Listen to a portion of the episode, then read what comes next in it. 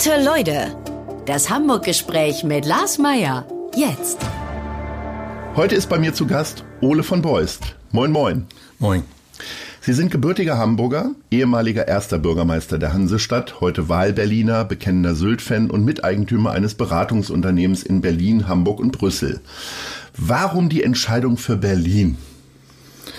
Das war eine berufliche Entscheidung, keine private, sondern äh, die, die Firma, deren Geschäftsführer ich mit bin, mit zwei anderen Kollegen, äh, beschäftigen sich überwiegend mit sogenannten Public Affairs. Äh, man kann es auch direkter sagen, ich sage mal gehobene Lobbyarbeit. Ähm, und wenn es um Bundesgesetze geht oder Entscheidungen, die auf Bundesebene getroffen werden, äh, oder sie auch äh, Kunden akquirieren wollen, die ihre Niederlassung oder Repräsentanz in Berlin haben, äh, dann müssen sie auch in der Hauptstadt sein. Und darum Hamburg und Berlin. Aber das war war beruflich äh, bedingt. Darf man denn als ehemaliger Bürgermeister eigentlich in eine andere Stadt gehen und ein Bekenntnis abgeben? Also sind ja nicht nur in Berlin, sondern auch Brüssel. Für Hamburger ist das, glaube ich, schon ein bisschen schmerzlich, ne? weil für die ja. gibt es ja nur diese Stadt. Ja, es ist Früher war es, glaube ich, noch schwieriger als jetzt. Wenn Sie sehen, ich habe gerade gelesen, dass äh, mein Nachfolger Olaf Scholz äh, jetzt in Potsdam für den Bundestag kandidieren will und als ehemaliger Hamburger Bürgermeister äh, in Potsdam äh, für den Bundestag zu kandidieren. Und er sagt selber, da ist jetzt auch mal Lebensmittelpunkt, mein, mein privater. Äh, das wäre früher wahrscheinlich ein unglaublicher Affront gewesen. Und heute ist das alles gelassener äh, und nüchterner geworden. Was mich selber angeht, äh, ich habe ja meinen mein ersten Bundesland in Hamburg und äh, bin auch zunehmend wieder mehr in Hamburg. Das ist immer eine Frage der beruflichen äh, Erfordernis. Äh, aber äh, früher war das schwieriger. Ich glaube, heute wird das eher verziehen. Wenn man die Woche aufteilt, wie äh, bewegen Sie sich dann zwischen Berlin und Hamburg? Also eher zum Wochenende hin nach Hamburg oder umgekehrt? Ja, man kann das schwer steuern, weil Sie ja doch als Dienstleister von den Terminen abhängig sind, die die Kunden Ihnen diktieren. Äh, der Traum wäre immer zu sagen, abwechselnd eine Woche Hamburg, eine Woche Berlin, aber das kriegt man nie hin oder ich zumindest nicht. Und äh, muss daher auch häufiger in der Woche hin und her fahren. Jetzt in der Corona-Zeit weniger, weil auch weniger Live-Termine da waren, aber es wird wieder mehr. Äh, Im Mischungsverhältnis ist es etwa 50-50. Ich habe mit einem unserer ähm, vorigen Gäste, Anna Depenbusch, sehr lange über das Bahnfahren gesprochen. Äh, kurz anreisen will ich es auch, weil zwischen Hamburg und Berlin ist ja ein reger Bahnverkehr. Gibt es da Angewohnheiten? Findet man sie genauso wie mich immer im ICE-Restaurant? Oder wie nee, läuft das ab? Nein, eigentlich ganz selten. Ich bin da oft das Restaurant kaputt ist oder defekt ist oder das heiße Wasser geht nicht oder wie auch immer. Ist auch nicht so tragisch, aber ich bin der Selbstversorger. Also ich hole mir meist irgendwas, äh, je nachdem, wo ich ansteige, in Hamburg Hauptbahnhof oder äh, noch lieber Dammtor. Sie haben aber keine Apfelspalten in so Plastikschienen. Nein, das habe ich nicht. Wäre vielleicht gesünder. Man holt doch dann eher was Ungesundes oder eine Bowl oder was auch immer. Äh, äh, und, äh, und Berlin Hauptbahnhof genauso. Da ist ein ganz, wie ich finde, guter Asiate. Da kriegt kriegt man gute Sushi oder was auch immer. Und äh, so fahre ich dann hin, hin und her und ich habe eine, eine Bahncard und das ist alles wunderbar. Also Bahncard 100 oder? Bahncard 100, ja, auch erster Klasse. Herrlich. Ist schön, ist schweineteuer, ist ja. wirklich unglaublich teuer, aber äh, es ist ja beruflich bedingt und daher läuft es über die Firma.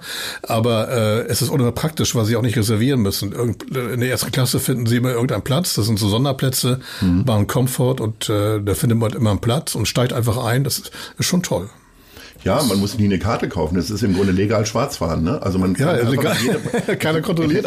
Das heißt, man wird schon kontrolliert. Also wenn dann die ja. die Schaffnerinnen oder Schaffner nicht kennen, dann wird man schon kontrolliert. Sonst mit der Zeit kennt man ja auch die die Leute, die so mitfahren. Hat man als äh, Hamburger Bürgermeister auch eine Bahncard 100 gehabt? Ich glaube, Bundestagsabgeordnete ja. haben die ja, auch. Ja, nee, ne? das lief am Bundesrat, äh, ja. weil die, der Bundesrat ja immer sucht, statusmäßig gleichgestellt zu werden mit dem Bundestag. Und da die Bundestagsabgeordneten eine solche Karte haben, hatte ich das als Bundesratsmitglied. Das war jetzt Bürgermeister, ja, hatte ich das auch gehabt, ja. Mhm. Kommen wir mal zurück zu Hamburg. Wir haben eine Rubrik, die heißt Hamburg-Lieblinge. Ähm, fünf Fragen, die Sie möglichst schnell beantworten. Welches ist Ihr Lieblingsrestaurant? Thai und Sushi, Inhaberin Frau Kim, äh, in der langen Reihe. Welcher ist Ihr Lieblingsstadtteil? Ich wohne jetzt seit 30 Jahren in äh, Harvestehude, Roter Baum und es ist inzwischen geworden. Früher war es die Walddörfer, weil ich da groß geworden bin und zur Schule gegangen bin. Aber zum Essen geht es dann immer nach St. Georg? Also nicht immer, aber hin und wieder. Ja. Welches ist Ihre Lieblings-TV-Serie aus Hamburg? Ich sehe relativ wenig fern. Ich bin inzwischen auch so ein Streamer geworden, aber ja. ähm, wenn, dann wäre es Großstadtrevier. Ja. Welcher ist Ihr Lieblingsort zum Entspannen? An Balkon. Welche ist Ihre Lieblingskonzertlocation?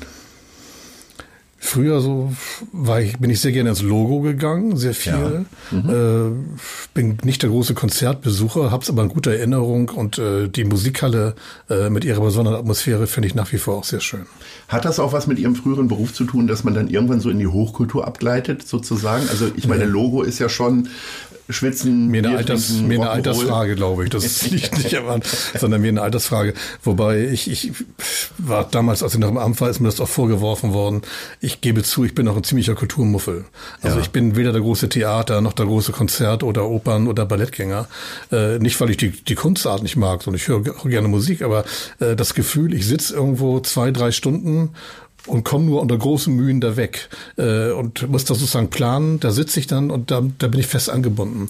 Äh, das mag ich irgendwie nicht und das ist der Hauptgrund dafür, warum ich nicht so der große, äh, nicht große Konzertgänger bin. Das ist lustig, das haben wir tatsächlich gemein und äh, ja. ich stelle fest, dass vor allen Dingen in den Hochkulturspielstätten die äh, Sitzabstände immer nicht so äh, angenehm sind. Ja, man, man sitzt meist relativ Knien in dem Rücken des ja, äh, Vordermannes. Ja, man soll sich ja auf die Kunst konzentrieren. Aber wenn Sie ins Kino gehen, äh, wenn Sie da rausgehen im Dunkeln, ist es kein Affront. Ja. Wenn Sie im Konzert oder im Theater rausgehen, äh, außerhalb der Pause und auch dann, wenn Sie nicht wiederkommen, ist es immer Grund für Getuschel und ist doch irgendwie unhöflich den Künstlern gegenüber.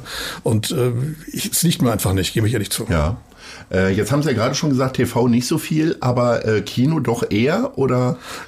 Auch weniger, also hin und wieder mal. Ehrlich mhm. gesagt, mehr im Winter als im Sommer. Ich mag, wenn es draußen hell ist, nicht ins Kino gehen, sondern das gehört irgendwie die, die in Dunkelheit rein, in Dunkelheit wieder raus. Mhm. Äh, ab und zu mal, aber auch nicht regelmäßig. Also äh, ich bin wirklich so ein bisschen durch, durch, äh, durchs Internet versaut, durch diese ganzen Streaming-Geschichten, Serien. Mhm. Äh, Nachrichten gucke ich nach wie vor in öffentlich-rechtlichen, aber sonst überwiegend Serien. Ja.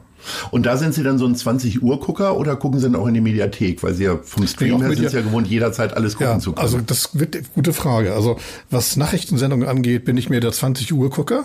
Ja. Oder, äh, oder heute, Viertel vor zehn, heute Journal. Tagesthema ist schon fast zu spät. Äh, heute Journal. Aber zwischendurch äh, bin ich mehr der Mediathek Gucker. Aber die Nachrichten, da bin ich irgendwie so gedrillt und 20 Uhr ist Nachrichtenzeit. Äh, manchmal auch 19 Uhr, aber eigentlich mehr der 20 Uhr Nachrichtenmensch. Ja. Ähm, was sind denn so für Serien gerade bei Ihnen auf der Karte? Also ich gucke jetzt eine, die heißt White Lines. Ja. Das ist eine Serie, die spielt. Die ist aber äh, sehr aktuell, ne? Ja, die ist sehr, ich hatte eine Kritik gelesen, ich weiß gar nicht mehr wo, im Spiegel Online oder in der FAZ, ich weiß gar nicht. Äh, das war eine gute Kritik und die fand ich interessant und die ist, wie ich finde, äh, unglaublich spannend und gut und schauspielerisch nett gemacht. Ja. Dann gucke ich gerade so einen Remake von Denver Clan, so oh. eine Neufassung. Ja, ich hatte jetzt überhaupt keine Lust. Äh, so eine Neufassung Dynasty, dachte, was das für Mist. Ja. Und nachher war ich doch überrascht, wie gut das gemacht war. Also äh, eigentlich ist dieses amerikanische Shishi überhaupt nicht mein Ding und die die die so mal die die Probleme der Oberklasse Amerikas interessieren mich auch nur am Rande. Aber äh, es ist wirklich leider verdammt gut gemacht. Mhm. Und äh, gucken Sie dann mehrere Folgen hintereinander weg oder ist es dann zwei. So? Also wenn ich ganz gefesselt bin, zwei. Mehr wird man auch zu viel. Aber zwei schon mal hin und wieder, aber eher lasse ich es bei einer. Und dann mit mehreren oder auch mal? Nö, alleine eigentlich, mit meinem Partner, mit meinem Partner ja. zusammen. Ja. Also der alleine sehe ich ganz wenig Fernsehen, vielleicht Nachrichten oder sowas und dann, ja. dann cruise ich mir im Internet rum oder lese oder wie auch immer. Äh, ach, mit Kino. Ich glaube, ich bin die, die Male, wo ich im Leben allein ins Kino gegangen bin, kann ich in einer Hand abzählen, weil ich dann auch gerne ja, zusammen lache oder zusammen traurig bin oder gerne hinterher über den Film, Fernsehen oder Kino oder was auch immer. Ich habe dann auch immer den Zwang, also allein ins Kino gehen habe ich ganz früher gemacht als Journalist, wenn man ja, über Filme ja, geschrieben hat. Aber ich habe dann auch immer den Zwang, ich muss danach noch was trinken gehen, um über den Film zu reden. Ja, also vielleicht nicht bei jeder Komödie, aber bei Arthouse-Filmen durchaus. Es ist wie alleine essen gehen. Also ja. schnell im Biss geht, äh, aber äh, ansonsten sitzen überall Paare und Gruppen und dann sitzt man da alleine und kommt sich irgendwie auch so nicht einsam, ist übertrieben, das klingt jetzt zu pathetisch, aber äh, kommt sich irgendwie alleine ein bisschen eigenartig vor. Also ich, Mann, gut, ich zumindest. Ja. ja. Hat das auch was mit Popularität zu tun, wenn man dann irgendwo alleine irgendwie rumsteht und dann vielleicht doch viele Leute irgendwie einen immer wieder anquatschen? Nicht mehr. Also früher schon. Ja. Äh, so in meiner Bürgermeisterzeit gebe ich zu, dass mal, das normale Sozialleben ist da ziemlich verkümmert. Äh, zum Teil aus Zeitmangel, weil sie ja viele Abende auch beruflich unterwegs sind. Äh, aber auch wenn, hatten sie, oder hatte ich auch keine Lust, immer angesprochen zu werden. Äh, es gehört sich ja auch freundlich zu sein und nett zu sein und auf Menschen einzugehen. Das gehört sich einfach so, aber man hat ja nicht immer Lust dazu. Und dann bin ich lieber zu Hause geblieben. Da ist das tatsächlich auch der Punkt. Man hat Ihnen das ja sehr häufig nachgesagt, dass Sie abends nicht so gerne Termine wahrnehmen, diese ganzen repräsentativen Sachen. Das ist halb richtig. Also ich bin, habt ihr viel wahrgenommen, war aber immer überpünktlich da und bin so schnell wie es geht wieder gegangen. Also wenn sie eine Rolle hatten, einen Grußwort halten mussten, eine Rede, ist völlig klar. Aber häufig ist es ja mit solchen Terminen, dass es einen offiziellen Teil gibt und dann kommt das Essen, das gesetzte Essen. Und da sitzen sie abends von 20, 21 Uhr bis 23 Uhr, 24 Uhr, futtern, reden und trinken. Und ich bin nur mäßig gesellig. Das ist einfach mal naturell. Das war schon als Student so, dass ich fast immer der Erste war, der gegangen ist, weil ich selber also ich, ich, bei mir wohnt zwei Seelen an der Brust. Ich mache durchaus die Rolle spielen, auch mit, mit Menschen zusammen sein, okay. Bin aber mindestens genauso stark Eigenbrötler. Und bin auch immer heilfroh, wenn ich zu Hause bin und äh, lesen kann oder Musik höre, sondern es ist so ein bisschen Sehnsucht, auch nach Ruhe. Also Einsamkeit wird zu viel, aber meine, meine Ruhesehnsucht ist extrem stark ausgeprägt. Und das ist der Grund, äh, warum ich oft relativ früh gegangen bin. Ich habe die Tage mit Katharina Fegebank gesprochen über die Koalitionsverhandlungen, wie sowas abläuft mhm. und was dann da so abgeht. Ja, ja. Ist das dann bei Ihnen in den politischen Verhandlungen, jetzt vielleicht nicht nur Koalitionsverhandlungen, dann auch eher so gewesen, dass Sie immer eher darauf gedrängt haben, dass man zum Ende kommt? Oder sind Sie da eher so der, das Pokerface gewesen? Nee, leider nicht. Also man, man müsste es vielleicht sein. Ja. Und ich bewundere immer die, die ehemaligen Kolleginnen und Kollegen in Berlin bis heute oder bei Tarifverhandlungen, äh, die dann bis morgens um fünf oder sechs Tagen, ich würde da wahnsinnig werden. Wobei ich ehrlich sagen muss, ich glaube, es muss auch nicht sein. Aus meiner Sicht, mir kann keiner erzählen, dass er noch so im Kopf klar ist und äh, äh, kreativ ist und die Sache deutlich sieht morgens um vier oder fünf. Aber es gehört anscheinend zum guten Ton, dass man sagt, ich bin ein ganz toller Hecht, ich brauche keinen Schlaf und ich verhandle alle Härte durch es ist, glaube ich, aus meiner Sicht auch viel Ritual und, und so ein Rollenspiel dabei. Mein Ding ist es überhaupt nicht. Also ich, ich meine, meine Mitarbeiterinnen und Mitarbeiter waren eher, äh, also die, die waren oft äh, ängstlich, weil ich es ziemlich unwirsch finde, wenn es nicht zum Ende geht und dann geht es um eine Kleinigkeit, wo man relativ leicht einen Knoten durchhauen könnte. Und dann redet man drei Stunden über irgendwas, äh, eigentlich nur, um irgendwie gesichtswahrend aus der Sache rauszukommen. Also was nervt mich wahnsinnig. Ne? Die Bundeskanzlerin Angela Merkel soll ja dazu neigen, so viele Sachen so in die Länge zu ziehen, um die äh, Herrschaften zu ermüden. Hm. Da können Sie ja fast froh sein, dass Sie immer auf der richtigen Seite gesessen haben, oder? können Sie das ja. bestätigen? Haben Sie mit der auch mal so ein Nachttagungen gehabt? Wie soll ich das sagen? Jein. Also keine Verhandlungen. Es gab immer gibt es wahrscheinlich heute noch, vor den Bundesratssitzungen äh, das, äh, das, äh, ja, die Regel, dass die Ministerpräsidenten der jeweiligen Länder, also von der CDU-Länder, mit der Kanzlerin zusammenkamen. Und das ging normalerweise los so 18, 19 Uhr mit einem Arbeitsessen. Das war in einer Landesvertretung. Dann wurde gegessen, aber dabei wurde schon die Tagesordnung des Bundesrates und weiter besprochen. Und da war es meist, wurde nach dem Essen weitergeredet, inhaltlich, und da war es meist so um zehn, halb elf zu Ende. Äh, der offizielle Teil. Und dann kam man zum, in Anführungsstrichen, gemütlichen Teil. Und da wurden was noch Knabberei serviert und Wein und Wasser oder was auch immer. Und äh, ich habe mir von anderen Leuten sagen lassen, es ging oft bis drei, vier nachts, wo über Gott und die Welt geredet wurde. Und ich bin fast relativ früh weggegangen. Immer früh weggegangen. Und die Leute haben gesagt, warum gehst du denn? Das ist doch nett. Wir sitzen hier doch so ganz unter Freunden zusammen. Und ich wäre immer der Auffassung, Leute, ihr seid Kollegen, ihr seid nicht meine Freunde, sondern das ist eine berufliche Geschichte. Und abends um 22 Uhr äh, müsste eigentlich alles gesagt sein, was es auch meist war. Und diese Sehnsucht nach Ruhe, die ich vorhin beschrieben habe, das ist auch keine Faulheit oder sowas, aber ich, ich mag dann einfach nicht so lange quatschen. Und nach vier, fünf Stunden reicht's mir einfach. Ja, Kommen wir mal zu Hamburg. Hm. Was gefällt denn dem ehemaligen Bürgermeister an Hamburg überhaupt nicht? Überhaupt nicht. Puh, da muss man schon lange suchen. Also ähm, das ist keine, keine, keine, keine Gegenstand, keine Sache, sondern mehr eine manchmal verbreitete Geisteshaltung, äh, sich selber für den Nabel der Welt zu halten. Äh, und zu glauben, äh, was wir in Hamburg machen, ist per se das Beste. Und alle Welt schaut voller Neid auf diese Stadt. Und das ist aus meiner Sicht wirklich maßlos übertrieben, sondern das ist eine, eine wunderschöne, tolle Stadt, die ich wirklich liebe. Das ist meine Heimat, auch wirklich gerne hier bin und hier lebe. Äh, aber zu glauben, wir seien der Nabel der Welt und alle gucken nun, was sagen Hamburger dazu und äh, uns selber als den Mittelpunkt der Geschehnisse zu sehen, das ist mal Verlaub etwas übertrieben und das finde ich etwas anstrengend.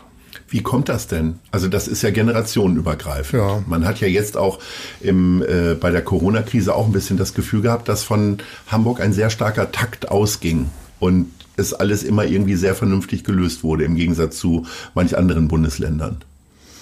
Aber ich glaube, das ist auch eine Hamburger Betrachtungsweise. Also ich finde, in der Bewertung ist das hier sachlich und vernünftig und gut gemacht worden. Mhm. Äh, aber ich hatte ja nicht das Gefühl, jetzt mit einer neutralen Betrachtung, äh, dass äh, die Hamburger den Takt angeben, sondern der, der Haupttakt ist angegeben worden von Bayern, aus unterschiedlichen Gründen, auch vom bayerischen Ministerpräsidenten, dann auch von Nordrhein-Westfalen. Und Hamburg war da vernünftig dabei, aber dass die entscheidenden Impulse aus Hamburg kamen, den Eindruck hatte ich nicht. Muss auch nicht sein nebenbei. Wenn das hier vernünftig gemacht wird, ist ja gut.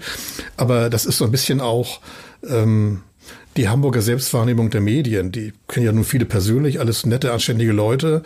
Aber es äh, wird mit der Zeit entsteht so das Gefühl, äh, was wir machen, das interessiert alle und darum kümmern sich alle, weil es sie selber interessiert. Und das ist äh, bei allem Respekt ein Irrtum. Sie haben ja oft genug betont, dass Sie mit Politik abgeschlossen haben. Ähm, reizt es Sie trotzdem mal in so Momenten darüber nachzudenken, was Sie gemacht hätten in Corona-Krise oder G20 oder ähnliches? Andauernd. Also ich habe selber mit der operativen Politik abgeschlossen, aber bleibe ja politischer Mensch und das sitzt ja unglaublich tief. Und es gibt oft Dinge, wo ich sage, das würde ich genauso machen oder das finde ich unmöglich, hätte ich völlig anders gemacht. Nun ist das so ein bisschen ein Heldentum nach Ladenschluss. Wenn sie nicht mehr verantwortlich sind, äh, kann man leicht urteilen, was man gut oder schlecht findet, was man selbst besser gemacht hätte. Aber die Gedanken, die, die haben mich nie losgelassen. Aber Sie halten sich da ja auch bemerkenswert zurück. Weitgehend, ja. Ich habe ab und zu mache ich mal Interviews oder ja. auf die Anfrage kommen oder schreibe mal Kolumnen, aber weitgehend halte ich mich zurück. Was so hängen geblieben ist, ist, dass Sie Katharina Fegemann zugetraut hätten, Bürgermeisterin zu werden. Das heißt ja nicht, dass ich sie gewählt habe, aber äh, äh nur ich finde, in der Politik darf man einem Mitbewerber, äh, wenn er nicht ein völliger Chaot ist oder völlig indiskutabel ist, doch per se nicht die Fähigkeit zum Spitzenamt äh, absprechen. Äh, ich kann sagen, ich halte mich selber für fähiger oder halte den Kandidaten für meine Partei für fähiger. Das heißt doch aber nicht, dass ich dem anderen die Qualifikation abspreche.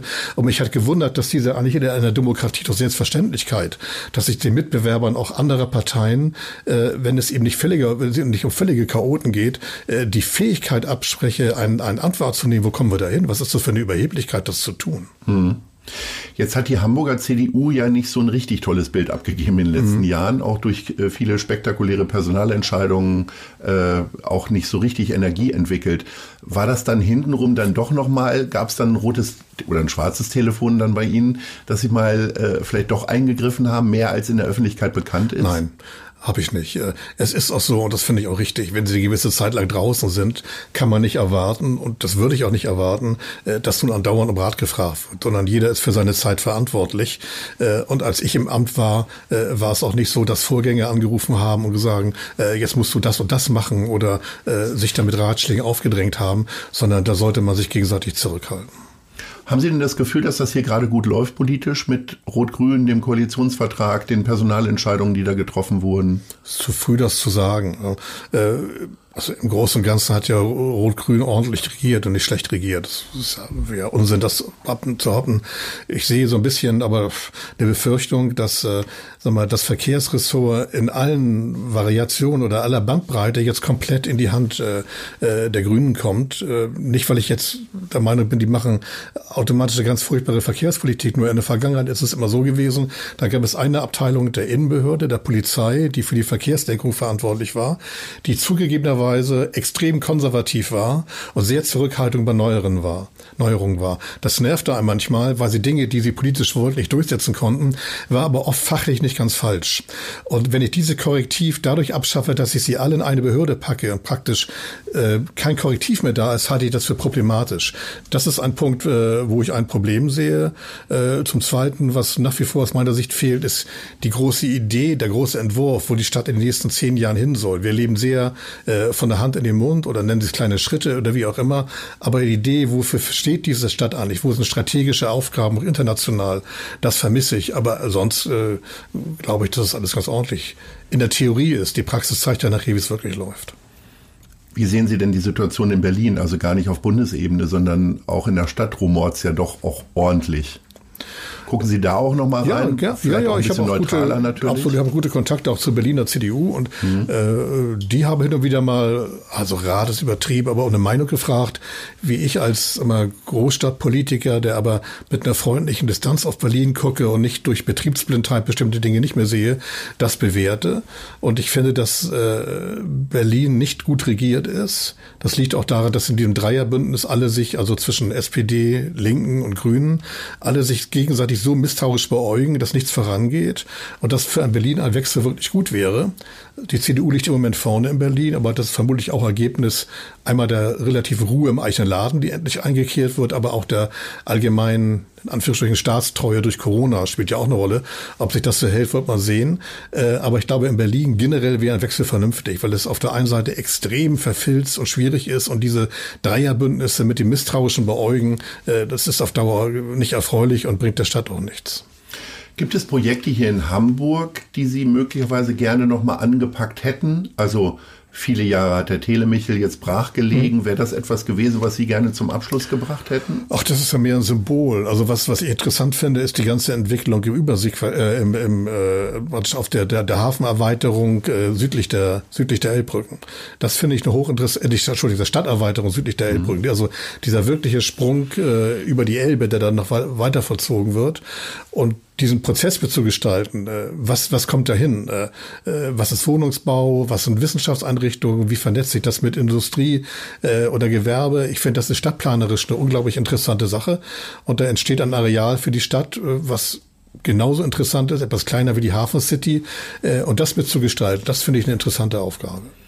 Warum hat man, ist das auch so eine Hamburger Eigenart, dass man diesen Sprung über die Elbe nie richtig geschafft hat, weil es bei den Leuten auch so tief drin sitzt? Das ist nicht mehr Hamburg, oder? Es sitzt schon tief. Also es hat sich schon ein bisschen was getan, glaube ich, äh, durch die Bauausstellung in Wilhelmsburg, die ja zu unserer Zeit auch initiiert wurde. Äh, und auch das. Äh, Aber so richtig erfolgreich war die nicht, ne? Also zumindest kommerziell. Das geht ja nur langfristig. Also das zählt ja nicht die Besucher, sondern ich glaube, die entscheidende Frage ist ja, was bringt es Wilhelmsburg und der Stadt? Mhm. Und es hat schon, aber sag mal, den sozialen Status, die Kaufkraft, den Zuzug nach Wilhelmsburg erhöht.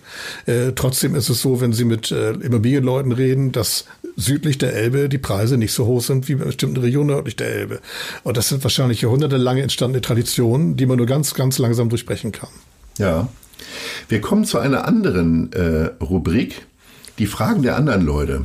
Ich spiele Ihnen jetzt schon mal die erste vor. Hallo Herr von Beust, mein Name ist Tim Dahnke von der Filmproduktion Black Peach Media und mich würde interessieren, was ist Ihr absoluter Lieblingsfilm, von dem Sie niemals genug bekommen?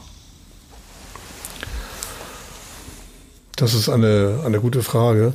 Also welchen Film ich unglaublich gerne sehe und häufiger gesehen habe, ist der Film Das Leben ist ein ruhiger langer Fluss. Mhm. Das ist so eine französische, aber synchronisiert, keine Sorge, äh, äh, Sozialsatire, äh, wo äh, in ihrer Kindheit zwei Kinder vertauscht werden und zu den falschen Eltern kommen, die sich jetzt begegnen und was daraus alles so entsteht. Und das ist äh, unglaublich witzig, amüsant, aber auch scharfsinnig beobachtet.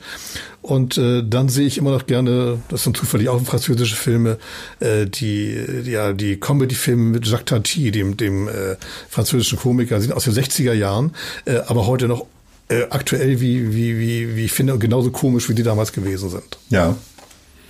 Kommen wir zum nächsten. Hallo, hier ist Hedda Bültmann, Chefredakteurin der Szene Hamburg und mich würde mal interessieren, welche ist Ihre erste Informationsquelle des Tages? Spiegel Online.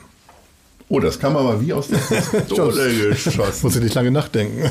Ja. Wenn ich morgens aufwache, je nachdem, äh, gehe ich immer als erstes äh, zu Spiegel Online und gucke, äh, ja, was ist Ist es auch die letzte? Das heißt, Sie gucken da ja, auch nochmal drauf. Ja. Bei mir ist es ja Videotext tatsächlich immer noch. Ja, mache ich auch manchmal. Aber äh, manchmal gucke ich auch, wenn, sag mal, ganz aktuelle Dinge sind, bei Bild.de, äh, weil die unglaublich schnell und aktuell sind. Äh, und gestern habe ich seit langem mal wieder auf die mopo.de geguckt, äh, weil die einen guten Live-Ticker hatten zum Spiel HSV äh, gegen Kiel. Ja, wie oft gucken Sie denn HSV-Spiele noch? Also live selten. Ich bin früher häufiger da gewesen, es gehört auch mit zum Amt, äh, hinterher auch hin und wieder. Äh, das sind aber, aber häufig die Schattenseiten des Amts gewesen, oder? Nee, nicht die Schattenseiten. Nein, ich bin, bin gern zum HSV gegangen, bin auch bekannter. Also bei der Frage St. Pauli oder HSV war ich immer für HSV. Ja. Äh, Wäre klüger zu sagen, ich weiß es nicht und beide und bla bla. Ja. Aber ich war, ich weiß gar nicht warum, aber immer HSV-Fan. Mhm. Bin immer noch Anhänger-Fan, wie übertrieben. Und wenn der HSV spielt, gucke ich auch immer bei den zugänglichen Quellen, wie steht's gerade. Ja. Äh, Gibt es denn, äh, wenn Sie in Berlin sind, gucken Sie dann Sky oder ähnliche Plattformen oder gehen Sie dann vielleicht auch mal in eine Kneipe und gucken HSV oder so weit geht es dann vielleicht doch nee, nicht? Bei der, bei der Europameisterschaft habe ich es hin und wieder getan oder bei der WM, das schon, ja. äh, aber sonst nicht. Sonst gucke ich auch das Ergebnis an und nicht das Spiel. Ja. Sie sind ja ähm, Rechtsanwalt gewesen, bevor Sie dann in die mhm. politische Karriere gestiegen sind. Warum hat es Sie nicht wieder zurückgetrieben? Ich frage mich ja immer, ich kenne viele Freunde, die wirklich dieses Jurastudium hinter sich gebracht haben, mit großem Erfolg, mhm. dann auch gearbeitet haben und es sie dann doch in andere Regionen drängt. Mhm. Wie ist das Also erstens gewesen, bin ich noch Anwalt, Prozess? ich habe die Zulassung noch mhm. und mache aber sehr wenig anwaltlich, also minimal. Äh, der Hauptgrund ist der, dass ich ja 17 Jahre Berufspolitik, Berufspolitik gemacht habe. Acht Jahre Fraktionsvorsitzender und neun Jahre erster Bürgermeister. Also 17 Jahre und bin einfach aus der Juristerei, was die Neuerung äh, der Gesetze angeht, völlig rausgekommen. Also als Anwalt sind Sie ja überwiegend äh, mit, äh, mit Dingen des Schuldrechts befasst, also Durchsetzung von Ansprüchen. Und da gab es eine Schuldrechtsreform, die vieles auf den Kopf gestellt hat oder geändert hat, verglichen zu dem, wie man es selber noch gelernt hat. Gab völlig neue, äh, neue Fristen, völlig neues Insolvenzrecht. Das hätte man sich alles wieder aneignen müssen, um Leute ernsthaft beraten und vertreten zu können. Und da ich zehn Jahre als Anwalt gearbeitet hatte, dann 17 Jahre Politik, dachte ich, behalte die Zulassung, aber mach noch mal was völlig anderes. Und trotzdem hat es Sie ähm, tatsächlich in die Richtung gebracht, sich selbstständig zu machen. Ist mhm. ja auch erstmal ein anstrengender Akt. Ja. Ich meine, Sie hätten ja wie viele andere Politiker sich irgendwo Aufsichtsratsmandate oder mhm. äh, viele andere einfachere Wege suchen können. Wo kam dieser Ehrgeiz nochmal her, sich selbstständig zu machen? Eigentlich ist es mir ein Zufall gewesen. Äh, als ich aus dem Amt ausgeschieden bin, hatte mich damals die, die Unternehmensberatung Roland Berger ähm, angesprochen, ob ich Interesse hätte, für Roland Berger zu arbeiten, was ich dann auch, ich glaube, gut zwei Jahre oder fast drei Jahre gemacht habe. Allerdings weniger im operativen Beratungsgeschäft als mehr sagen wir, in der strategischen Beratung, wie Politik äh, bestimmte Dinge einschätzt, aber auch um Kontakte in die Politik herzustellen und Türen zu öffnen. Und fand das auf der einen Seite das Metier interessant, das Beratungsgeschäft. Äh, auf der anderen Seite äh, können Sie als Außenstehender nicht in so eine Beratung reingehen. Die Leute, die da sind, sind teilweise seit 10, 20 Jahren da, dienen sich so hoch, äh, bis sie nachher Partner sind. Äh, und auch so eine große Firma habe ich nie gereizt, weil ich immer mein eigener Herr sein wollte. Und da entstand so der Wunsch zu sagen, na gut, ich finde das Metier interessant, möchte aber Selbstständigkeit sein äh, und fange dann alleine an. Und dann habe ich äh, ganz banal Gewerbe angemeldet beim Bezirksamt Eimsbüttel, äh, weil ich in Eimsbüttel wohne, am Bezirk Eimsbüttel wohne und äh, Beratungsgewerbe angemietet und wäre jetzt ganz alleine. Und ähm, inzwischen sind wir drei Gesellschafter und über 20 Leute. Wo kam denn dieser Ehrgeiz her? Dann, also Sie hätten ja jetzt auch so eine Ein-Personen-Gesellschaft vielleicht mit einem Assistenten ja. oder einer Assistentin machen können, dann doch nochmal zu sagen, so jetzt gehen wir nochmal richtig Gas, weil also, drei Gesellschafter wollen ja auch leben und wollen ja, auch alle ja, nach Sylt ja, läuft, fahren. Läuft auch so. gut, ich bin, bin nicht zufrieden. äh, aber ja, es war weder, ich weiß nicht, ob es Ehrgeiz war. Irgendwie lief es gut und lief immer besser und dann merkte man, man schafft es allein nicht mehr. Mhm. Und da habe ich durch Zufall meinen, meinen ersten äh, Mitgesellschafter kennengelernt, rein zufällig und dachte, das passt irgendwie. Und dann haben wir erstmal uns beschnüffelt, dann ist der Gesellschafter geworden und dann lief es noch besser und sagt, Mensch, wir brauchen eigentlich noch jemanden, der auch eigenen Umsatz mitbringt, damit äh, die Kosten, die da sind, auch mit gemeinsam getragen werden kann. So ist es entstanden. Aber ähm, bei den Dingen, die ich mache, die mir wirklich am Herz liegen, habe ich auch immer einen gewissen Ehrgeiz gehabt, sowohl in der Politik äh, als auch jetzt im Beratungsgeschäft. Also wenn ich das denn mache, ich brauche lange, um Feuer zu fangen, hm. aber wenn ich das denn mache, dann, dann mache ich es aus meiner Sicht auch, will ich es auch erfolgreich machen. Ja. Ich finde ja, Sie sagen ja selber, dass Sie Lobbyist sind, sozusagen. Hm. Ähm, ich finde dieses Wort ja irgendwie, hat ja irgendwie Geschmäckle. Hat einen Ubu, ne? hat einen Beigeschmack. Äh, ich finde, es, also zunächst mal, was macht ein Lobbyist? Ein Lobbyist äh, vertritt die Interessen seiner Kunden gegenüber der Politik, sowohl gegenüber der Verwaltung als auch gegenüber Abgeordneten, also der Legislative. Äh, warum? Äh, weil viele Firmen sich einer Spezialmaterie beschäftigen, die irgendwie von staatlichen Entscheidungen abhängig sind, aber das Spezialwissen auf der einen Seite, auf der politischen Seite oft gar nicht da ist, auf der Firmenseite aber auch nicht das Wissen da ist, wie kann ich eigentlich mit der Politik in Kontakt reden, wie kann ich meine Meinung und meine Ideen unterbringen. Und der Lobbyist ist, wenn so wollen, das Bindeglied, wenn er es vernünftig macht. Vernünftig heißt also erstens transparent, also zum Beispiel nicht, dass ich ein Gespräch mit einem Abgeordneten und einem Minister suche und sage, ach, wie schön, dass wir uns wiedersehen. Äh, dann, dann sitzt man vielleicht zwei Stunden, redet zu Abend hinterher. Übrigens, ich habe hier noch irgendwas, sondern da muss man von vornherein sagen, was man will, wie man berät, warum man was will. Also mhm. hohe Transparenz zu schaffen, auch öffentlich Transparenzregister und so weiter. Zweitens nicht klebrig, also nicht mit irgendwelchen äh, schmiedigen Angeboten versuchen Einfluss zu nehmen und sei es Einladungen zu Reisen, Hotels oder bis hin zu Geschenken und so weiter, sondern das völlig, äh, sagen wir, völlig klar und straight zu machen. Äh, und das Dritte ist, dass man sich als Dienstleister versteht und nicht als derjenige, und zwar für beide Seiten, für die Politik, um Ideen von Rau aus reinzubringen und für die Kunden, um deren Ideen zu verstehen und zu transportieren. Und ich glaube, wenn man diese drei Dinge macht und auch offen redet, was man so macht, finde ich es äh, hat es diesen Beigeschmack nicht verdient. Wenn es Hinterzimmer ist, klebrig ist, äh, dann hätte es in der Tat einen Beigeschmack, gilt aber fast für alle Berufe. Ist denn, wie sieht denn der Arbeitsalltag aus? Sind das, äh, sind da sieben Tage von betroffen und auch abends und genauso morgens früh oder wie gestalten mal ja, mal nein. Also es gibt Tage, es ist unglaublich viel zu tun, andere sind wieder ruhiger. Äh, normalerweise äh, läuft es immer so ab, äh, dass äh, eine Firma zu ihm kommt und sagt, wir haben da äh, ein Problem. Äh, entweder wollen wir etwas von der Politik, sei es Fördermittel, Subvention oder eine Änderung eines Gesetzes, von dem wir meinen, das ist so ein Hemd. Äh, das sind so die malen, die malen Konstellationen. Und äh, der Ablauf ist, Sie hören sich das an, dann machen Sie mit der Firma, möglichst auch mehreren, damit Sie mehrere Meinungen hören und sich selber plus demjenigen oder derjenigen, die Sachbearbeiter, einen Workshop und diskutieren drei, vier Stunden mal die Themen, äh, was die genau wollen, wo es hakt, was sie schon probiert haben, welche Kontakte schon da sind und so weiter. Dann machen Sie basierend darauf ein Strategiepapier, wie Sie vorgehen wollen, wo sozusagen der, die inhaltliche Roadmap, äh, der Fahrplan dargelegt wird, plus auch Ihren Vorschlag, was Sie dafür haben wollen. Dann kriegen Sie, so Gott will, den Auftrag und dann arbeiten Sie dieses ab. Und abarbeiten heißt, äh, entweder Papiere zu schreiben, also Exposés zu schreiben, auch um, äh, um das Thema zu vertiefen, teilweise zum Weiterreichen, teilweise aber auch um die eigene Position noch, noch deutlicher zu machen und äh, dann Termine zu machen mit denen, die Sie gemeinsam definiert haben, als die auf politischer oder Verwaltungsseite Verantwortlichen, um zu versuchen, die von der Haltung, die Sie erreichen wollen, zu überzeugen. Und das ist teilweise viel Reiserei. Das ist ja auch spielt sich manchmal auch in Bundesländern ab, äh, in Berlin ohnehin. Äh, sind auch viele Termine, die sie in Hamburg oder Berlin wahr, wahrnehmen müssen. Und äh, ja, mal ist es viel, mal ist nicht so viel. Aber unterm Strich ist es viel Arbeit. Aber äh, sie können, wenn sie nicht gerade Termine haben, auch überwiegend selbst bestimmen, äh, wann sie arbeiten wollen. Mhm. Ich kann mir ein Bürgermeister gar nicht vorstellen, dass der lange an der Tastatur steht und da Konzeptpapiere oder Strategiepapiere schreibt. Mache ich auch weniger, ehrlich gesagt. Ich bin nicht ja. der große Papierschreiber. Also okay. ich bin, bin, glaube ich, jemand, der in solchen Workshops relativ schnell erfasst, um was es geht, äh, der gute Kontakte hat, äh, der auch äh, durchaus sagen wir, durch die politische Erfahrung auch wir machen zwar in erster Linie keine Kommunikationsberatung, aber Erfahrung hat, wo es ein Thema, was in der öffentlichen Meinung, die dann auf die Politik wieder einwirkt, ein Risiko birgt und wie kann man versuchen, dieses Risiko zu minimieren. Äh, das sind vermutlich meine Stärken.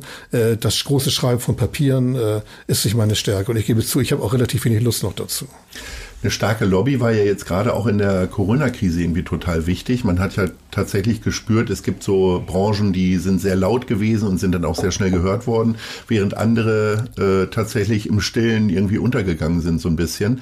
Hat Ihnen das jetzt mehr Kunden äh, reingespült quasi in die Auftragsbücher oder Nein. war das jetzt konstant? Nein, also wir haben, das ist aus unserer Sicht das Erfreuliche, äh, unter der Corona-Krise bislang relativ wenig gelitten, haben auch äh, keine Kurzarbeit gemacht oder keine Fördermittel äh, beanspruchen müssen, was daran liegt, dass wir Kunden haben, die mehr strategische Themen haben wollen. Die sind also von, von Konjunkturschwankungen oder äh, sag mal, vom Konsumbereich relativ losgelöst. Also Beispiel, äh, einer unserer großen Säulen ist das Thema Flüssiggas, LNG, äh, wo es darum geht, überwiegend im maritimen Bereich äh, das Flüssiggas mehr und mehr auf den Markt zu bringen, äh, was auch ökologisch vernünftig ist, äh, weil sie dort viel weniger Schadstoffausstoße haben als bei Dieselverbrennungen. Und das ist ein Langfristthema, äh, wo sie gucken müssen, wo soll ein Importterminal hin? Wie kann ich Reedereien überzeugen, äh, bei Neubestellungen auf LNG-getriebene Schiffe umzuswitchen oder vielleicht sogar Schiffe umzubauen? Wo sind bevorzugte Linien, die äh, mit LNG arbeiten können, auch wenn die Versorgungsinfrastruktur noch nicht so gut ist, weil sie immer feste Linien fahren, wie Fähren zum Beispiel und so weiter. Und das sind strategische, langfristige Entscheidungen, die zum Glück von diesen äh, momentanen Ausschlägen nicht so betroffen sind. Aber wir hatten ganz wenig Themen, wo es um Fördermittel ging, einige auch, aber äh, wir sind eigentlich durch diese Krise, äh, haben wir weder was den Inhalt der Aufträge angeht, noch was Einbrüche angeht, äh, extreme Belastungen gehabt. Wie kam es dann zu den Maskenautomaten, der dann auf einmal so hoch ploppte? Das war, das war ein reiner Zufall. Äh, das Thema, sagen wir, das Thema Schutzmasken interessiert mich irgendwie, weil ich mich damit noch nie befasst hatte und habe schlichtweg mal gegoogelt, was für welche Masken gibt es überhaupt. Also man las überall äh, von OP-Masken und den FP, wie hießen Dinger, äh, FFP2 und FFP3-Masken. Und ich habe das einfach mal gegoogelt und über diese Internet rumgedaddel war das mehr, bin ich auf diesen Automaten gestoßen und dachte, Mensch, das ist eine witzige Geschichte, weil ich es wirklich häufiger schon erlebt habe, dass ich zum Einkaufen losmarschiert bin und die Maske vergessen habe. Die hatte ich mal wegen im Sakko drin oder in der Jacke drin und dann war ich losgerannt, habe gemerkt, Mensch, äh, ist im anderen Sakko, wieder zurück, Maske holen. Da dachte ich, äh, eigentlich muss das doch gut sein, bei äh, sowohl für den Einzelhandel als auch für die Kunden, wenn es die Möglichkeit einer jederzeitigen Verfügbarkeit gibt. Und das macht ein Automat. Äh, und so bin ich mit den Automatenleuten ins Gespräch gekommen und ich sage, Mensch, das ist nett, toll, kennen Sie und so weiter. Hätten Sie nicht Lust, uns beim Vertrieb zu unterstützen? Und äh, manchmal macht meine Firma auch bei ausgewählten Produkten Vertriebsunterstützung. Das mhm. heißt, zu gucken, Kunden anzusprechen und dann kriegen sie eine Provision. Das heißt, Sie machen. Ralf Dümmel quasi Konkurrenz. Wem? Den Ralf Dümmel, den Unternehmer aus der Höhle der Löwen, der so. ja bekannt dafür ist, dass er seine ganzen Sortimente immer in die Supermärkte reinschiebt. Ja, aus der übertriebenen Konkurrenz nicht. Also das, aber äh, sag mal, manchmal ist Vertrieb sogar interessant. Also ich habe da irgendwie sogar ein Händchen für. Ja, klingt vielleicht blöde, aber ich mhm. mag, mag, auch ganz gerne verkaufen. Das ist ganz witzig. Ich habe als Kind immer schon gerne im Kaufmannsladen gespielt. Wahrscheinlich ist es so tief. ähm, Sie haben, wir haben ja Obwohl, wenn ich da was sagen darf, das ist ganz, ja. ganz witzig. Mich haben häufige Leute angesprochen und gesagt, ja, ist alles schön und gut und das Produkt finden wir auch toll. Aber als ehemaliger Bürgermeister jetzt sowas zu machen, sag ich, Leute, also das ist zehn Jahre her und das ist kein, keine Berufung auf Lebenszeit. Das ist ein gewähltes Amt für die Amtszeit, die man da ist. Und danach muss man sich auch bemühen, sich anständig zu verhalten und nicht dem Amt zu schaden und auch zu helfen, wo man helfen kann. Äh, aber im Prinzip, äh, ich habe Respekt vor jedem, äh, auch vom Handelsvertreter, der irgendwo an der Tür klingelt, was verkauft. Mhm. Das gehört zur Wirtschaft dazu. Und warum Gottes Namen soll ein Hamburger Bürgermeister nicht eine, eine anständige Firma unterstützen, sowas am Mann zu bringen? Aber es ist manchmal so ein, ein Bild, bei Leuten, die denken auch, äh, also man wohnt in einem Herrenhaus, was von der Stadt zur Verfügung gestellt ist und hat Zeit seines Lebens bis Ende auch noch am besten Fahrer und persönliche Verrenten. Alles Quatsch, sondern die Amtszeit ist vorbei und sie müssen sehen, wie sie ihr eigenes Leben in den Griff kriegen. Was fehlt Ihnen denn am meisten äh, von dieser Bürgermeisterzeit? Ist es ein Fahrer? Ich meine, Sie haben jetzt die Bahnkarte 100, das ist ja quasi ja, wie ein Fahrer. Der Fahrer fehlt mir manchmal, weil ich persönlich mit dem ein gutes Verhältnis hatte und es wirklich äh, ein persönlicher Freund war. Und äh, ja. mit der Zeit läuft da sowas immer auseinander. Das ist schade. Und nebenbei ist ein Fahrer unglaublich praktisch und ein ja, Dienstwagen mit Fahrer, äh, weil sie sich vorher nicht wie jetzt, äh, was weiß ich, im Navi oder bei Google Map die Route angucken müssen, keinen Parkplatz suchen müssen und keine Zeit verlieren durch diesen ganzen Tüdelüt. Aber ansonsten also was, was manchmal gefehlt hat am Anfang ist, äh, in Hamburg ist so, wenn Sie aus dem Amt raus sind, ist nur ein Tag auf alles, ein Tag auf den anderen alles weg. Mhm. Klingt vernünftig. Tatsächlich ist es aber so, dass ein, zwei Jahre sie noch unglaublich viele Dinge, Korrespondenz erledigen müssen, die mit dem Amt zusammenhängen. Da möchten Leute gern, dass sie Grußworte halten. Da möchten Leute gern, dass sie Schirmschafthaften übernehmen. Da gibt's welche, die ein persönliches Anliegen haben, ein soziales oder mit einer Bausache und wie auch immer. Und äh, es wäre einfach vielleicht als Tipp auch für zukünftige Bürgermeister ganz gut, wenn sie vielleicht für ein Jahr lang eine Halbtagskraft hätten, die sie da entlassen. Sie müssen so alles selber machen. Also sie müssen ihre Sachen schreiben, zur Post bringen, alles nicht so schlimm. Aber das sind ja keine Dinge mehr, die irgendwie mit dem Broterwerb zusammenhängen oder für, mit denen sie beruflich noch zu tun haben, sondern es ist eine, eine, eine Pflichterfüllung nach dem Amt. Alles gut, aber sie haben dafür nicht den Hauch einer Hilfestellung. Und das fand ich schon ein bisschen anstrengend. Alles vernünftig gelaufen. Das ist aber, bei Bundespräsidenten anders. Ja, die haben ja Leben lang oder Kanzler. Die haben, ja. glaube ich, Leben lang Büro und Fahrer und Referenten und so weiter. Muss man ja auch nicht. In einigen Bundesländern gibt es das auch, dass sie im Nachhinein noch eine Unterstützung haben. Und zumindest für ein Jahr lang wäre sowas schon ganz praktisch. Ist das denn mit äh, Sicherheitsleuten genauso? Das heißt, ja. sie gehen aus dem Rathaus und, und, sind dann quasi wieder alleine ja, unterwegs. Genauso ist es, ja. War das auch eine große Umstellung? Nein, aber mehr im Positiven. Also ich habe die gemocht. Leute, man wächst sich auch gegenseitig ans Herz. Ja. Auf der anderen Seite, äh, ich habe auch immer gesagt, privat ist privat. Ich bin auch immer in der Bürgermeisterzeit ja essen gegangen oder mal ins Kino oder wie auch immer, ohne Sicherheitsbeamte. Aber das musste man vorher immer Bescheid sagen, was man macht. Und wenn man Urlaub fuhr, musste man sagen, wo man ist. Und da haben die der Polizei vor Ort Bescheid gesagt. Und stand zwar keiner vor der Tür, aber das war, was das eigene Leben angeht, eher anstrengend. Und dass das weggefallen ist, das unabhängig von persönlichen Bindungen, äh, von den fachlichen her, das fand mhm. ich angenehm. Mhm. Dass Sie kein Fernsehen gucken, hat das auch damit zu tun, dass jemand wie Ronald Schill gerade jeden Sommer in irgendeiner komischen Show irgendwie nee, auftritt? Der ist so eine Mischung aus peinlich und lustig. Und äh, ja. äh, das, das kannst du Mir fehlt das lustig, ehrlich gesagt. Aber ach ja, äh, manchmal ist es an der Grenze. Er hat manchmal so eine burschikose, ins Ordinär gehende Art, die mhm. gewisse Wortwitz manchmal hat. Und er hat ja sogar einen gewissen Charme, das kann man ja nicht anders sagen. Aber, aber, aber ich habe hab da völlig, ein völlig entspanntes Verhältnis. Und äh, diese, diese Trash-Sendung sehe ich im Regelfall ohnehin nicht. Ja. Wann kam der Moment, dass Sie gemerkt haben, dass Schill in irgendeiner Form ein Fehler war? Wann haben Sie das erste Mal so ein bisschen Magengrummeln gehabt? Das erste Mal es gab manchmal schon bei den Koalitionsverhandlungen so Situationen, wo er sich ein Thema in den Kopf gesetzt hatte. Und dann merkte ich, äh, wie soll ich das ausdrücken? Also das hat ja jeder mal, dass man sich ein Thema im Kopf setzt, aber er Argumenten überhaupt nicht zugänglich war und so eine Art starren Blick kriegte. Und da merkte man, irgendwie kommt man jetzt an ihn nicht ran. Mhm. Aber es hat sich dann wieder gelegt. Er hat mal eine Pause gemacht oder, oder war Essen oder wie auch immer. Und dann waren noch so eine eigene Leute da. Das war viel auf, aber ohne auffällig zu sein, wenn, wenn Sie verstehen, was ich meine. Aber mhm. dachte ich irgendwie eigenartig. Das erste Mal, dass es wirklich brenzlig wurde, wo, war, als er eine Bundesratsrede gehalten hat äh, und da einmal äh, unsägliche Unsinn geredet hatte und zum Zweiten, ähm, als die Redezeit für Ende war, er sich das Wort nicht nehmen las, ließ, sondern dann in Clinch ging mit dem, äh, hat der Bundestag geredet als Bundesratsmitglied mhm. mit dem Präsidenten oder Präsidentin ich glaube, Antje Fuchs war das gewesen, und äh, die ihm das Wort entziehen musste, weil er einfach nicht aufhörte, sondern auf diesen starren Blick richtete und einfach weiterredete. Da dachte ich, ah, das geht nicht. Und dann haben wir hinterher telefoniert, dann war es aber eben schon wieder gut. Äh, und dann haben wir eine Regelung gemacht, dass zukünftig Reden äh, im Bundesrat und Bundestag vorher ausformuliert vom Senat gegengezeichnet werden müssen. Und da war auch dann wieder einverstanden. Also dann kam er wieder zurück in die Normalität. Aber dachte, jetzt ist er eigenartig, da hat er also erkennbaren Aussetzer. Da dachte ich, hm, also hoffentlich passiert das nicht wieder. Äh, aber das, ja gut, so war es dann gewesen. Gibt es denn an der Stelle irgendwie eine Reue? Weil ich meine, es ist ja auch irgendwie, Sie haben ja viele gute Sachen ja auch gemacht, aber am Ende werden Sie auch immer wieder mit diesem Namen konfrontiert. Ja, klar. Äh, wobei ich, was heißt eine Reue? Damals, damals standen wir vor der Frage, äh, macht man diese Koalition mit Schill und FDP?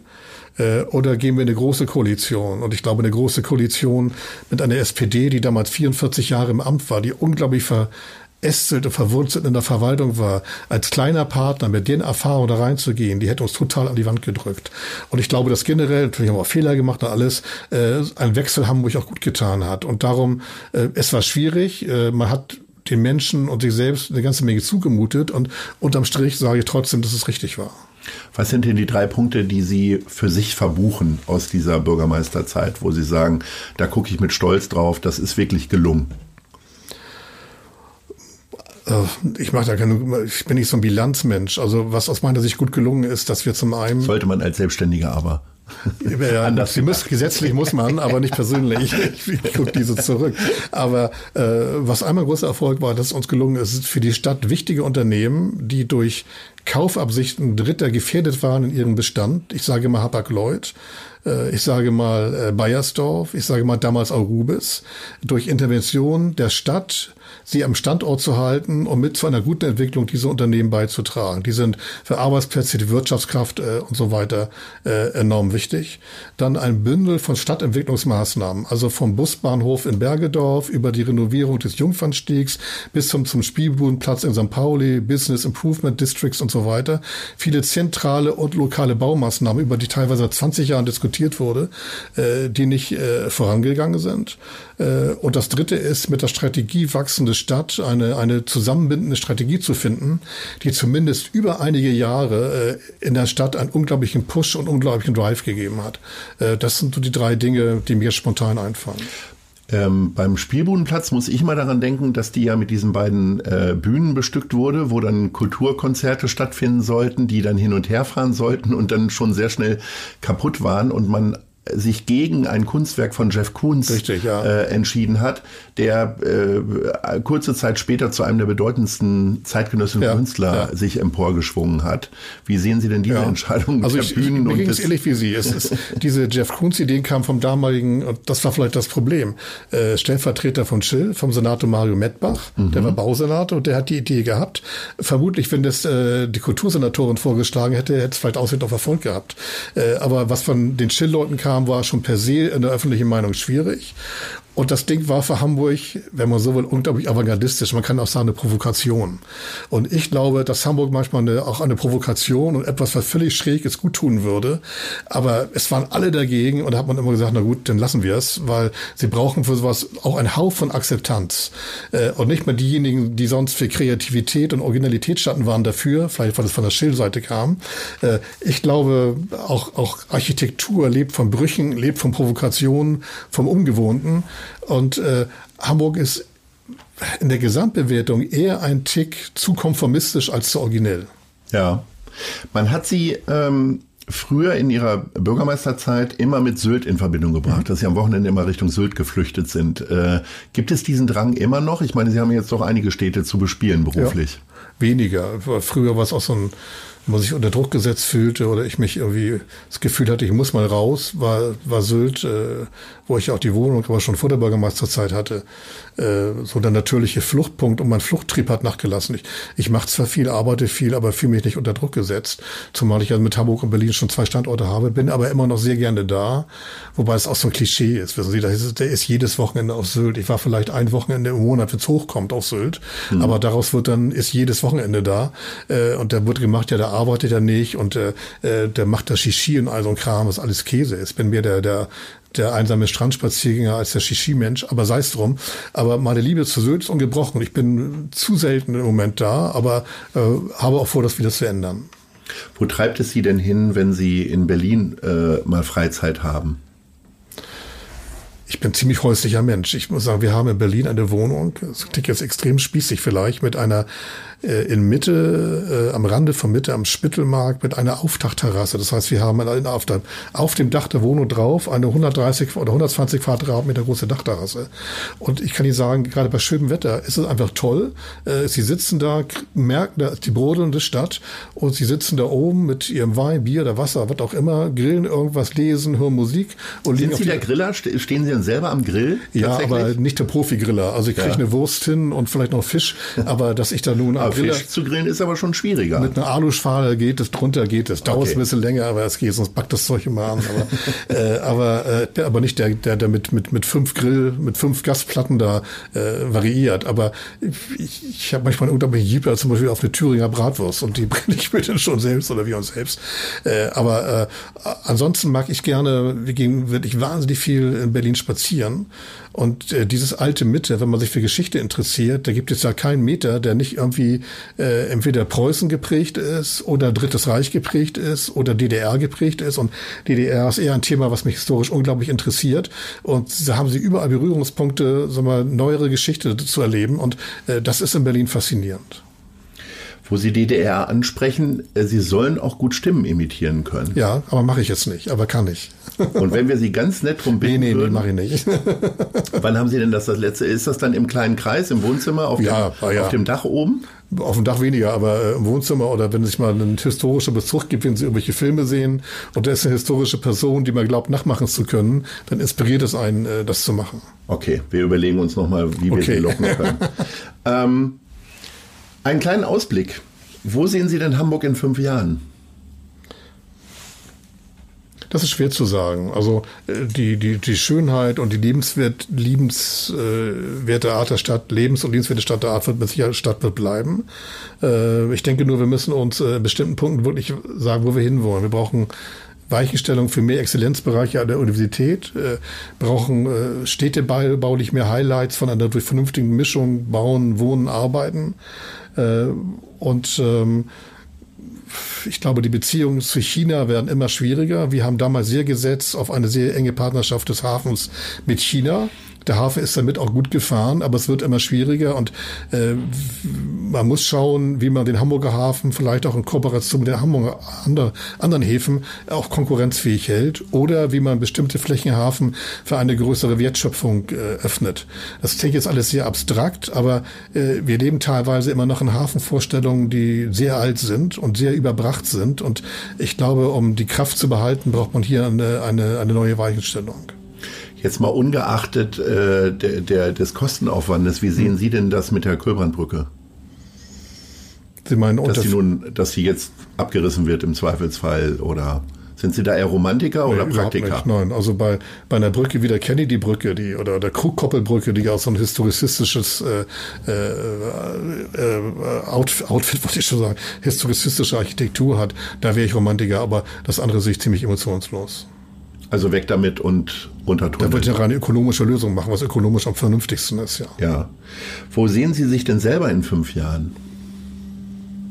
Also ich hoffe, äh, mit weniger Arbeit, äh, gesund, munter, glücklich ähm, äh, zwischen Hamburg, Sylt und ein bisschen Berlin. Sie haben ja äh, ähnlich wie Karl Lagerfeld einen besonderen Bezug zur Jogginghose. Sie äh, lehnen die komplett ab. Ähm, Nur draußen, im Haus ist okay. Ach, im Haus, also da gibt es dann Momente, wo Sie schon auch eine Jogginghose jo, tragen. Ja, ja, klar. Aber, aber, nicht, aber ich würde damit nicht vor die Tür gehen. Ne? Und in dem Moment, wo auch eine dritte Person in Ihren Haushalt kommt, auch. Ja, wenn ihr mich sehr gut kennt, ja. Wenn es Gäste sind, nicht. okay. Auch das werden wir nicht erleben, genauso wie das äh, Stimmen imitieren. ähm, Herr von Beuys, das hat, war sehr vergnüglich. Vielen Dank. Unsere Zeit ist jetzt erstmal beendet. Mhm. Ich freue mich, wenn wir uns demnächst widersprechen. Herzlichen Dank und Ahoi. Ihnen auch. Alles Gute. Tschüss. Das war Gute Leute. Das Hamburg-Gespräch mit Lars Meier.